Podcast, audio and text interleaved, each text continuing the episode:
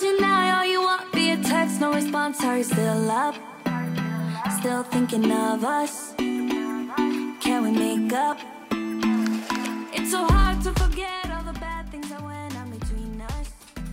5月24日月曜日日常の毎日を記念日にそんなあなただけのウェイクアップレディオ本日もピオラジパーソナリティナビゲーターはさこたんですおはようございます。はい今週も始まりました。月曜日です。皆様いかがお過ごしでしょうか？本日お届けするオープニングトークは最近私にあった嬉しいことを2つをお話しさせていただこうと思います。皆様お付き合いください。まずは1つ目なんですけれども最近あの地元の新聞でちょっと目にした人がいてまあそれは私10年前に社会人でバンド活動をしていたんですよね。でそのバンド活動の延長でフリーペーパーというものも作成して発行してたんですがまあそのフリーペーパーの一緒に作っている仲間のうちの一人があの今している活動を取り上げられていてでその活動の内容もとても心温まる素晴らしい内容でいやー頑張ってんなーでも本当に嬉しくなって。自分も頑張ろうとねすごく勇気をもらったことが一つ。そして2つ目なんですがあの先週月曜日に番組終了のお知らせというキャストをアップして、まあ、ピオラジですけれどもね。でそちらの方のあの音声配信アプリスプーンでのリアクションが初めて3桁をいただいたんですよね。私がこのラジオを始めた時にはまだラジオというものが浸透していなくてそれこそ時間が短いキャストの方がやっぱり人気になると聞きやすいのでねまあそういうことも知っていたけれども自分が作りたいものは違うからとあのやっぱり作りたいものの方届けたいものの方を優先させて作っていてそしたらいつの間にか自分が思った以上のリアクションをいいてたなというのが一つまあ嬉しいことだったんですけれども。まあ、前の話と合わせてこの番組はま今月の5月31日で終了になってしまうんですけれどもあの今後の活動なんかで、まあ、私が頑張ってる姿なんか楽しんでいる姿とかで、あの聞いていてくれていたリスナーさんにまた元気と勇気なんかを届けられたらいいなと本当に思いました。まあ番組終了というのは少し寂しいんですけれどもあの同じ時を共有した仲間として一緒に頑張っていきましょう。では月曜日です。週5回5時半から6時半の間に赤星インコのピーちゃんとキャストオンエアー。この放送はラジオアプリスプーンおよびスタンド FM ポッドキャスト YouTube にて配信中。提供はピオラジ制作部サコメン有志にてお届けしております。それではピオラジ。今週も元気にスタートです。今日も新たな一日が始まる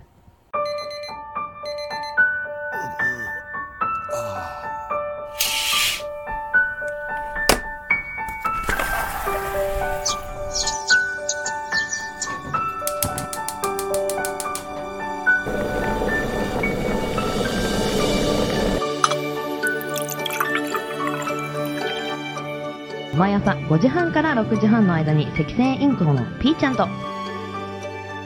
当たり前の毎日をかけがえのない日々にピオラジ。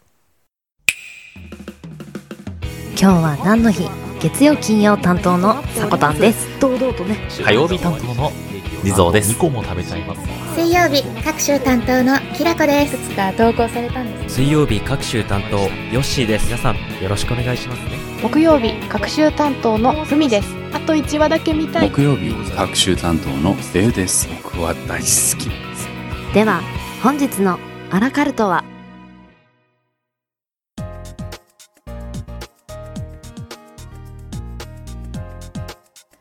？5月24日今日は何の日？こちらは一般社団法人日本記念日協会のホームページに記載されている協会に登録された記念日を紹介していきます。月曜日金曜日はオープニングに引き続きさこたんが担当させていただきます。どうぞよろしくお願いします。では改めまして今日は何の日？本日協会が制定した記念日が6項目ありました。タイトルから見ていきましょう。金活の日スクーバダイビングの日小西記念日長湯温泉源泉かけ流し記念の日伊達巻の日そして毎月24日に制定されている記念日が1つブルボンプチの日と以上6項目でした。まずは気になるタイトル。小西記念日。これカタカナで小西って書いてあるんですけれども何の小西さんでしょうか？アニメ「 SAMURAI DEEPER KYO」の鬼の目の狂、壬生京四郎。そしてゲーム「テイルズ・オブ・シンフォニア」のロイド・アーウィングなどの数多くの役を演じている声優俳優ラジオパーソナリティの小西克幸氏。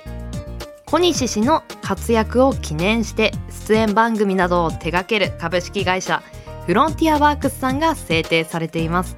声優俳優ラジオパーソナリティの小西さんの記念日なんですね。日付は5と24で小西と読む語呂合わせから本日制定されていました。こういった個人の、まあ、活躍されている人の記念日というのはこれからどんどん増えていくジャンルになるのかなと。まあそういったのの先駆けとしてね小西さんカタカナで小西記念日と制定されていましたがこういった声優さんの活動って本当に今は幅が広くなりましたよね。音声配信アプリスプーンの方でも TBS ラジオの方と提携して合同で毎週木曜日夜の9時半から同時配信などがされていますよね。声の活動の展開これからどんどん広くなっていくんじゃないかなと思い私もワクワクしています。本日小西記念日でした。では続きましてスクーバダイビングの日こちら見ていきましょう。スキューバーダイビングではなくスクーバダイビングと記載されているんですがまあ、同じ意味でスキューバーダイビングのことです。一般的にはスキューバーダイビングの方がなんか普及しているような言葉な気がしますが。では読んでいきます。スクーバダイビングの認定証である C カードを発行するレジャーダイビング認定カード復旧協議会さんが制定されています。スクーバダイビングの楽しさを伝えるとともに正しい知識を復旧しダイビング事故に対する安全意識の向上が目的です。日付は5と2と4で。Go to sea OK OK 私もあのこの語呂合わせはいけると踏みました。OK です。はい。海へ行こうの語呂合わせとなってます。また1953年のこの頃にロバート・ S・ ディーズ氏によってスクーバ機材が日本に紹介されたという記録もあることからこの時期そしてこの日に制定されていました。まだ全国的に見ると海開きというものは先な気がしますがまあスクーバダイビングですとねウェアを着ているのでこの時期でも楽しめるレジャーの一つになりますかね。海の中をねゆっくり見れる時間って本当に貴重ですしまあこういう趣味を持っている方ってセンスがいいなとちょっと憧れてしまいますけれども。もしお聞きのリスナーさんの中にスキューバーダイビングの経験があるよという方はね是非教えてください。どんな感想だったのか聞かせてください。はい。では続きまして金活の日見ていきましょう。長野県長野市に本社を置き最初に金活。この金活の金という字は、まあ、除菌抗菌などに使われている漢字の金となってます。この金活という言葉を生み出したキノコ総合企業の北斗株式会社さんが制定されています。金そのものだけを食べる唯一の食材のキノコ。その栄養素や効果効能を生かして美容や健康のために1年を通じて金を積極的に取り入れる金活で健康的に過ごしてもらうことが目的です。日付は同社がテレビコマーシャルで「金活」という言葉を初めて全国発信した2013年の5月24日にちなんで本日金活の日制定されていました。皆さん菌活されていますか？この菌本当に腸にはいいそうですね。まあ腸の調子が良くない人や疲れやすい人にはこの3つの食材を摂ると有効的だそうです。1つ目がリンゴそして2つ目がキノコそして3つ目が乳酸菌となってました。リンゴは食物繊維が多く、まあ、他の栄養素もとても多いためおすすめなんですけれども後者2つは菌ですよね。皆さん菌活ちょっと体調優れない方はぜひぜひ取り入れてみてください。では本日最後になります。伊達巻きの日。こちら深掘り紹介させていただきます。厚焼きや卵焼きをはじめとする。寿司具全般のトップメーカーで大阪府吹田市にある株式会社千日が制定した日となってます。戦国武将として名高い伊達政宗公の命日。5月24日を由来として華やかで洒落た需要豊かな卵料理である伊達巻きを日本の食文化として広く後世に伝えていくことを目的としています。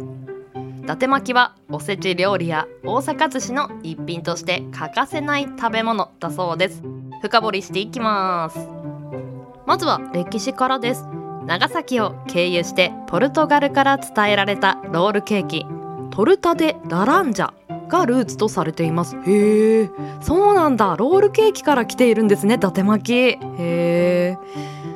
白身魚やエビのすり身に溶き卵だしを加えてスポンジ状に焼き上げ熱いうちに巻きすで巻いて形を整えた食材となってます。ちなみに名前の由来には諸説があるそうです。おしゃれなそして派手なを意味する伊達物という言葉から付けられたことからか着物の帯である伊達巻に形が似ていることからか。そして伊達政宗の好物だったことからか。とさまざまな方向から説が上がっているそうです。どれもなんかこれが本物っぽい意味だなっていう。どれも外れてなくて全部本当な気がするみたいな。選びにくいですね。そしてさらに深掘りしていきましょう。達巻きといえばおせち料理というのが皆さんの中にイメージとして多くあると思うんですけれどもまあこの正月のおせち料理に必ずと言っていいほど盛り付けられ巻物のように巻かれることから学業成就原料に卵が使用されていることから子孫繁栄の意味が込められているそうです。あ学業成就の意味も込められているんですね。これかなり豆知識なんですけれども知っていた方いますかね？あの伊達巻きの飾り方っていうのは右巻きが正式だそうです。もしかして諸説というか地域ごとであるのかもしれないんですけれども一般的には右巻きに置くのがベストだそうです。右巻きに置く意味がエネルギーを体内に取り込むということを意味しているそうです。そしてその意味に縁起を担いでいて逆に左巻きだとエネルギーが抜けるという意味が込められているので盛り付けの際には右巻きに見えるように並べてみてください。はい本日伊達巻きの日から伊達巻き深掘りさせていただきました。そして協会が制定した記念日6項目紹介させていただきました。明日火曜日今日は何の日担当していただくのは地蔵さんです。よろしくお願いします。CM 明けは目覚ましコーナーです。もしよければお付き合いください。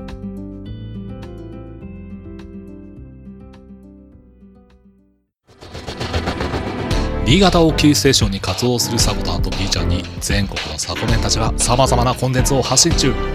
ホームページは www. サコタン .com でアクセスまたはおさこの部屋で検索。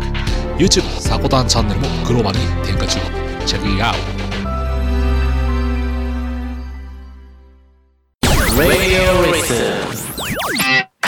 どうもスプーン DJ のちびです。皆さんラジオ聞き流しませんか？いろんな楽しい曲といろんな楽しいコーナーで。さあ聞き流していけ！おちびの Radio Listen Connect 30.2目覚ましコーナーのお時間です。本日も番組に届いたお便り読ませていただきます。先ほど流させていただいた CM なんですが音声配信アプリスプーンのアカウントコネクト30.2から発信されているラジオ番組「レディオリスン」こちらの DJ さんおちびさんが主催するラジオリレーというものが、まあ、ピオラジの方でも2回タイアップでお届けさせていただきました。このラジオリレーセカンドシーズンで仲良くなった DJ さんの方から番組へのメッセージ届いてます。BJ リーさんからのお便りです。さこたんピオラジスタッフサコメンの皆様いつも大変お世話になっております。お BJ リーでございます。お BJ リー。ピオラジ終了のお知らせに埼玉の片隅でただならぬ衝撃を受けておった40代のスプナーは私です。あれやこれややはりここでは書ききれない思いは溢れてくるばかり。とにかく寂しいなというのが払拭しきれない今の気持ちでございます。一度だけですが今日は何の日を担当させていただいたのもいい思い出。次のオファーを待ち望んでおりました。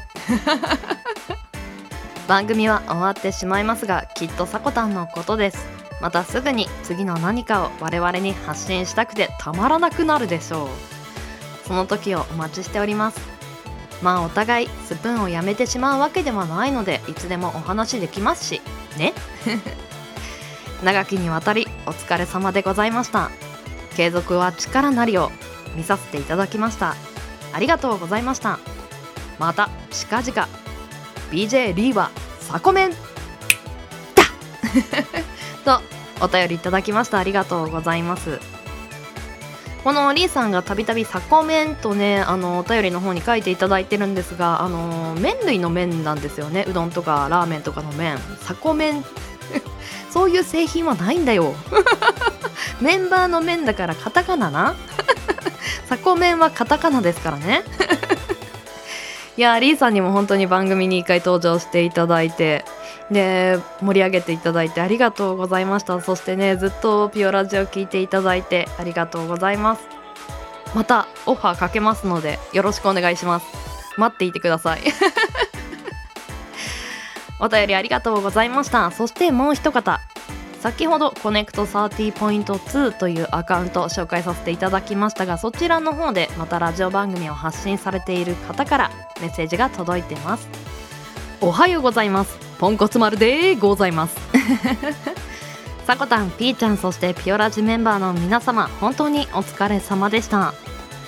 正直ピオラジはこれからもずっと続いていくと思っていたので突然の終了発表に驚きを隠せないでいます。ピオラジには昨年から番組に出させていただいたり紹介してくださったり大変お世話になりました。おかげで皆さんとのつながりもたくさん増えました。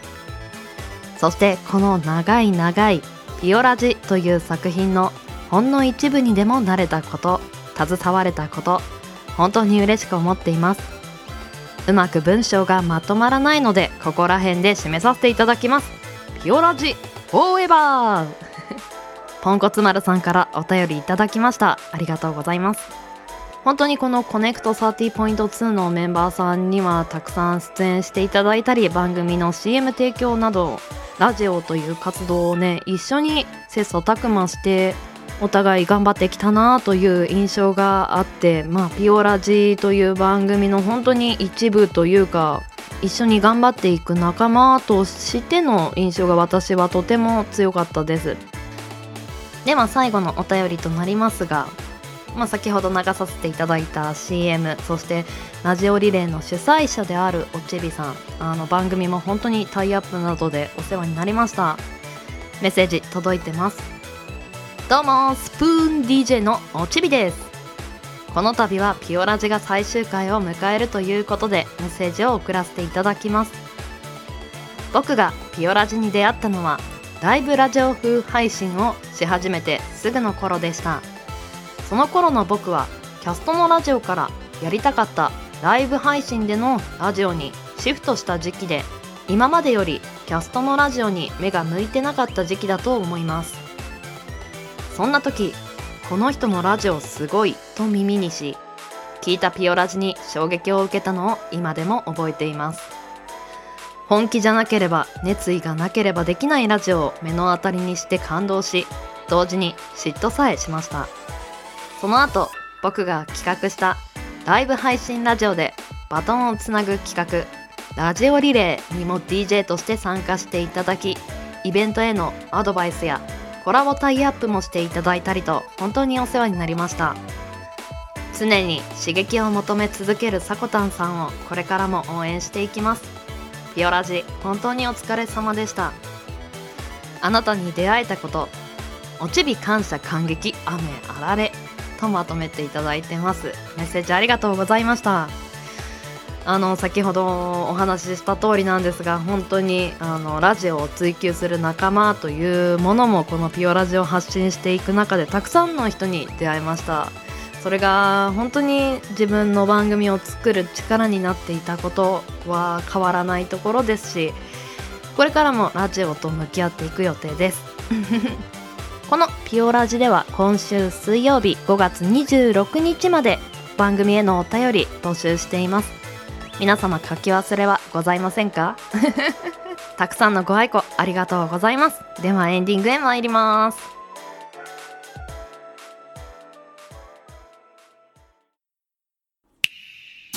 ピオラジピオラジ。ピオラジ。ピオラジピオラジ。ピオラジ。ピオラジピオラジ。ピオラジピオラジ。ピオラジピオラジ。ピオラジ。ピオラジピオラジ。ピオラジピオラジ。ピオラジ。ピオラジピオラジ。ピオラジ